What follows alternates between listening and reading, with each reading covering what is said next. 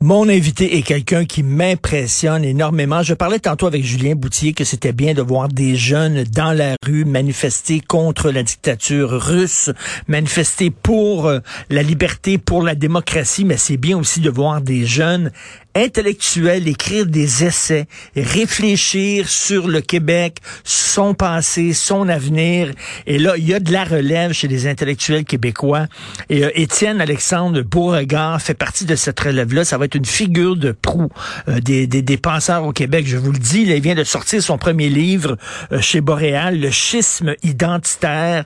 C'est vraiment à lire. C'est un livre extraordinaire. Il est avec nous. Étienne Alexandre Beauregard, bonjour. Bonjour, M. Martin. Quel âge vous avez?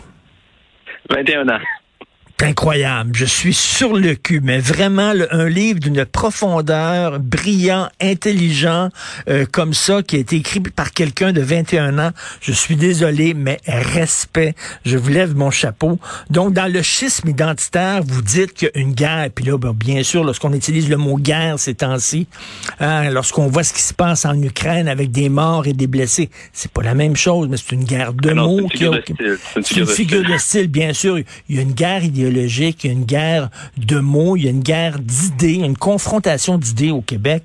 D'un côté, ceux euh, qui euh, disent que euh, l'État-nation, c'est important, que l'État-nation, c'est important pour un peuple, c'est un outil que se donne un peuple pour s'affirmer, mais il y a des gens qui disent que tout ce qui est nationalisme, tout ce qui se rapproche du nationalisme, c'est toxique, c'est de droite, c'est fasciste, à la limite, c'est même nazi, euh, qu'au contraire, il faut embrasser le multiculturalisme. Donc, c'est ça ce que vous dites, le schisme identitaire. C'est maintenant, c'est plus gauche-droite. C'est ceux qui sont pour l'État-nation et ceux qui voient le nationalisme comme étant un cancer. Oui, pas mal. En fait, moi, je le mets surtout euh, en parallèle avec nos débats sur la souveraineté, les oui, les non, plus que la gauche et la droite. Mais mon constat principal, c'est que, bon, la question de l'indépendance, c'est plus vraiment à l'ordre du jour, ou du moins, c'est plus ça qui, qui nous fâche dans les chicanes de famille. C'est plus ça le débat très, très émotif qui va faire que les gens vont se pomper et tout. C'est au contraire, justement, la question de l'identité, la question de la légitimité de la nation. Et, en fait, le plus intéressant là-dedans, pourquoi je parle de guerre culturelle, c'est parce que euh, quand on regarde euh, dans le passé, on a circulé quelques années, quand on avait d'un côté Robert Bourassa, de l'autre côté René Lévesque, ces gens-là, euh, ils étaient quand même d'accord sur une certaine idée du Québec, c'est-à-dire que pour eux, la loi 101, c'était pas un crime, l'affirmation de la nation québécoise à travers son État, c'était mmh. correct, c'était pas une immondice, presque le nazisme, mais il était seulement en désaccord sur le fait est-ce qu'il faut l'incarner dans le Canada ou est-ce qu'on a besoin d'un État souverain pour le réaliser? Tu vois, j'ai l'impression que le, le fossé de désaccord entre les deux positions n'a pas arrêté de s'élargir dans les dernières années. C'est pour ça qu'on est rendu dans cette situation-là où on n'est plus capable de se parler, de se comprendre. Mais Étienne Alexandre Beauregard, moi je me pose toujours la question, euh, c'est quand, euh, parce que lorsque j'étais jeune, le mot nationalisme était un mot rassembleur. Il y avait hmm. le 24 juin des milliers de personnes personnes qui se rassemblaient sur le Mont-Royal. C'était festif. Euh, les intellectuels se disaient nationalistes avec fierté. Les artistes se disaient nationalistes avec fierté. Les jeunes. Aujourd'hui, ce mot est rendu infréquentable, toxique. Euh, on voit plus, là, il y en a presque plus d'artistes maintenant qui, euh, qui brandissent le combat nationaliste, sauf euh, les vieux de la vieille, les Paul Piché de ce monde, etc. Où ça a commencé à devenir toxique, le mot nationalisme? Ben, moi, mon constat, c'est que c'est vraiment avec le référendum de 95 qu'il y a un ressort qui s'est cassé. C'est dommage que ce soit M. Parizeau qui en ait été euh, l'instigateur, bien malgré lui, parce qu'il a tellement fait de belles choses pour, euh, pour le mouvement national. Mais l'argent et des votes ethniques, c'est là pour moi que tout a basculé parce qu'on regarde à ce moment-là, puis dans mon livre d'ailleurs, je regarde beaucoup le discours des intellectuels par rapport à la nation, puis à partir de ce moment-là, on dirait que tout le monde dans le camp souverainiste a comme honte de défendre le Québec, honte d'être nationaliste. Là, il débute une espèce de dynamique de 20 ans où ils vont vouloir se justifier toujours aux fédéralistes. comment est-ce qu'ils vont faire ça? C'est en adoptant essentiellement le discours de, Pierre Trudeau sur la nation. Là. Éric Bédard parlait de la trudeauisation des esprits, puis je pense qu'il a raison sur la formule, dans le sens où on a eu des Gérard Bouchard et autres intellectuels mmh. dans le camp souverainiste qui ont voulu réinventer la souveraineté en enlevant la nation, en enlevant son contenu puis sa raison d'être, dans le fond, juste pour être acceptable aux yeux de leurs adversaires. Mais objectivement, la, fameuse phrase de M. Perzo qui a prononcé l'argent et les votes ethniques, lorsqu'on met l'émotion de côté, là, euh, je me souviens euh, dans le référendum de 95 où euh, quand des porte-paroles d'une communauté, que ce soit la communauté grecque ou la communauté italienne, qui disent faut voter dans tel sens, ben moi j'appelle ça un vote ethnique. Je suis désolé. Là. Ben, à ce moment-là, peut-être que la réponse, c'est toute vérité n'est pas bonne à dire. Parce que, ben en tout cas, ce qu'on lui reprochait, c'est pas forcément la véracité de la chose. C'est plus que c'était pas, c'était pas la chose à dire à ce moment-là. Puis bon, moi, je veux pas faire le procès de M. Parizeau, c'est pas mm. ça l'enjeu de mon livre.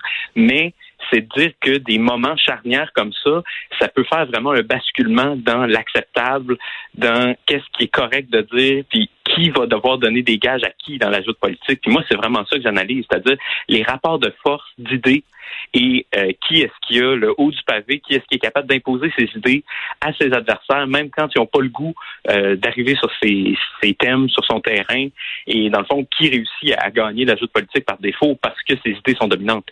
Parce qu'il y a eu un renversement des valeurs totales, vraiment incroyable. Avant, la gauche se disait nationaliste et maintenant, et la gauche voyait le multiculturalisme à la Trudeau comme étant quelque chose de démoniaque. Aujourd'hui, c'est l'inverse. La gauche qui embrasse le multiculturalisme en disant c'est ça l'avenir, c'est ça les bonnes valeurs et au contraire, tout ce qui est nationaliste et de droite et méchant et tout ça, c'est vraiment très particulier ce renversement des valeurs-là qui s'est produit au Québec. Oui, tout à fait, M. Martineau. Puis moi, euh, j'en parle un peu dans mon livre. Mm. Et je pense que, euh, encore une fois, là où le ressort a cassé, c'est que dans les années 60, les artistes, les personnes de gauche et tout, voyaient le nationalisme un peu comme une extension de la décolonisation. on voyait l'Inde qui devenait indépendante, l'Algérie et tout, puis on se disait, ouais, il me semble que le mm. Québec s'inscrit là-dedans. Mais là, depuis les années 95, le mauvais procès qu'on nous fait, c'est de dire, non, non, vous avez jamais été décolonisés, les Québécois. Vous avez toujours été des colonisateurs. Vous avez volé les terres de ci, vous avez réduit X en esclavage. Dans le fond, vous êtes aussi pire que les Anglais, puis vous êtes pareil, dans le fond. vous n'avez pas vous décoloniser, puis taisez-vous. Essentiellement, c'est ça qu'on nous dit. Là. Mais d'ailleurs, euh, il y Francine Pelletier qui est en train de faire un documentaire qui va être présenté bientôt à Radio-Canada. Francine Pelletier, figure de proue de la gauche, figure de proue du féminisme, et elle va faire un documentaire montrant à quel point le nationalisme québécois est rendu fermé, intolérant. Euh, elle dit un repli sur soi, c'est épouvantable. Donc, c'est ce discours-là -là, qu'on entend. Oui, oui, tout à fait. Mais euh, quelque chose que moi je mets en lumière dans mon livre, je pense que c'est important de le dire, c'est que ce discours-là qu'aujourd'hui on conspue en disant que c'est don intolérant et tout, c'est la continuité de la Révolution tranquille. Et parfois, c'est même en dessous de ce qu'on nous avait habitué dans la Révolution tranquille. Moi, je pense qu'aujourd'hui, la loi 101, ce serait pas euh, accepté de manière consensuelle. D'ailleurs, ça n'était pas à l'époque. Le Parti libéral était contre. Mais aujourd'hui, on voudrait faire adopter la loi 101, puis on nous dirait que c'est quasiment le nazisme.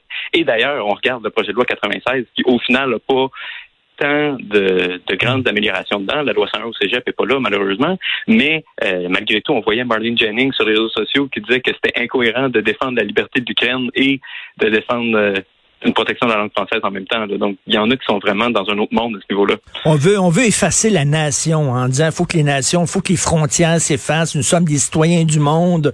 Vous, vous dites au contraire, au contraire, la nation est plus importante que jamais. L'État-nation, c'est important. Les frontières, c'est important. C'est un outil euh, qui nous permet de nous assumer. Et euh, vous êtes pas, vous êtes pas pessimiste parce que à la fin euh, de votre ouvrage, puis je le redis, c'est intelligent là, de, de votre ouvrage vous dites, ben peut-être qu'on va assister à un retour de l'État-nation.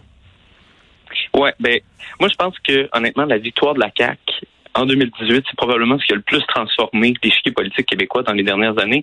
Puis moi, je vois ça comme une ouverture, comme une fenêtre d'opportunité. Je suis pas euh, pessimiste comme certains péquistes qui disent oh là là, c'est la fin parce que bon, on est rendu quatrième partie et tout. Euh, moi, je dis plus que avec l'élection de la CAC, les nationalistes ont prouvé qu'ils étaient encore capables de parler à une majorité de Québécois.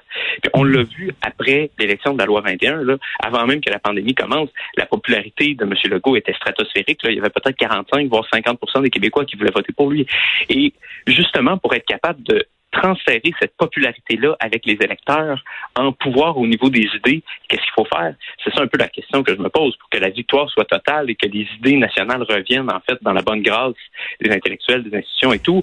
Mais pour moi, il faut tout simplement que elle soit tellement incontournable aujourd'hui que euh, les adversaires du nationalisme n'aient pas le choix de mettre de l'eau dans leur vin, puis d'accepter que c'est au final légitime s'ils veulent regagner. C'est pour moi, je pense que la victoire totale du nationalisme, c'est quand le Parti libéral va arriver au pouvoir en ayant accepté la loi 21, la loi 96, puis de ne pas augmenter l'immigration. Est-ce que ça va arriver? Je ne sais pas.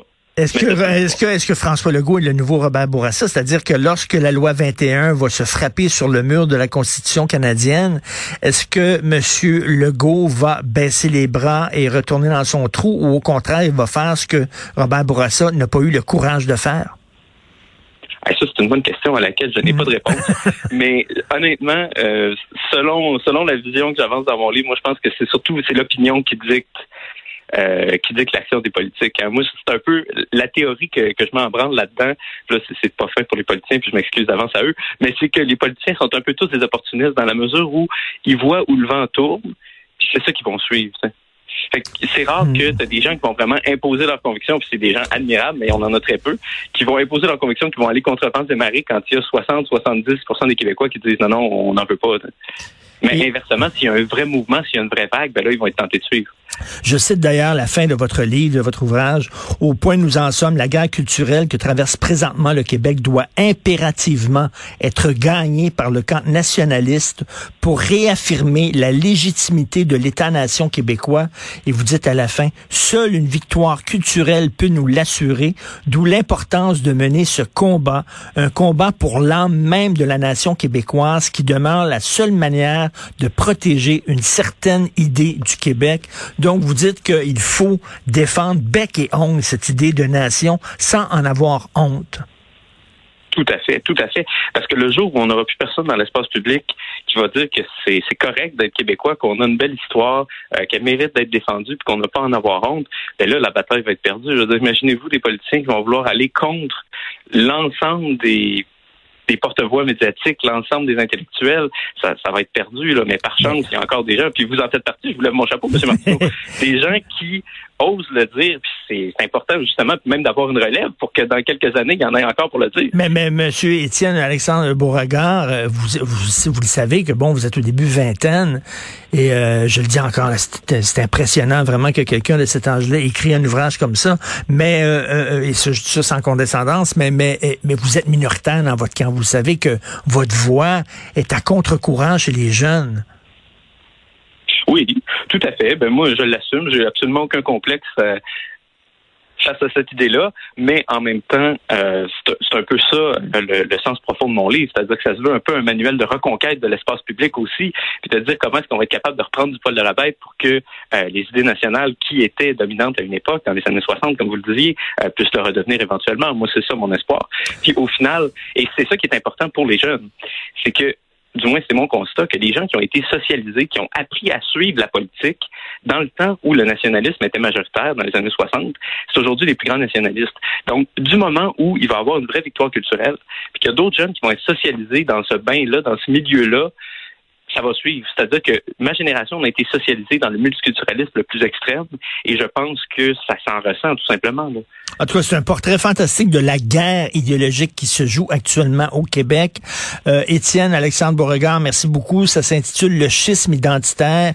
Étienne Alexandre Beauregard, souvenez-vous de ce nom-là. Ce gars-là va être aussi important dans notre vie intellectuelle que Mathieu Boccoté. Merci beaucoup, Étienne Alexandre. Merci à vous, M. Martin. Merci. Bonne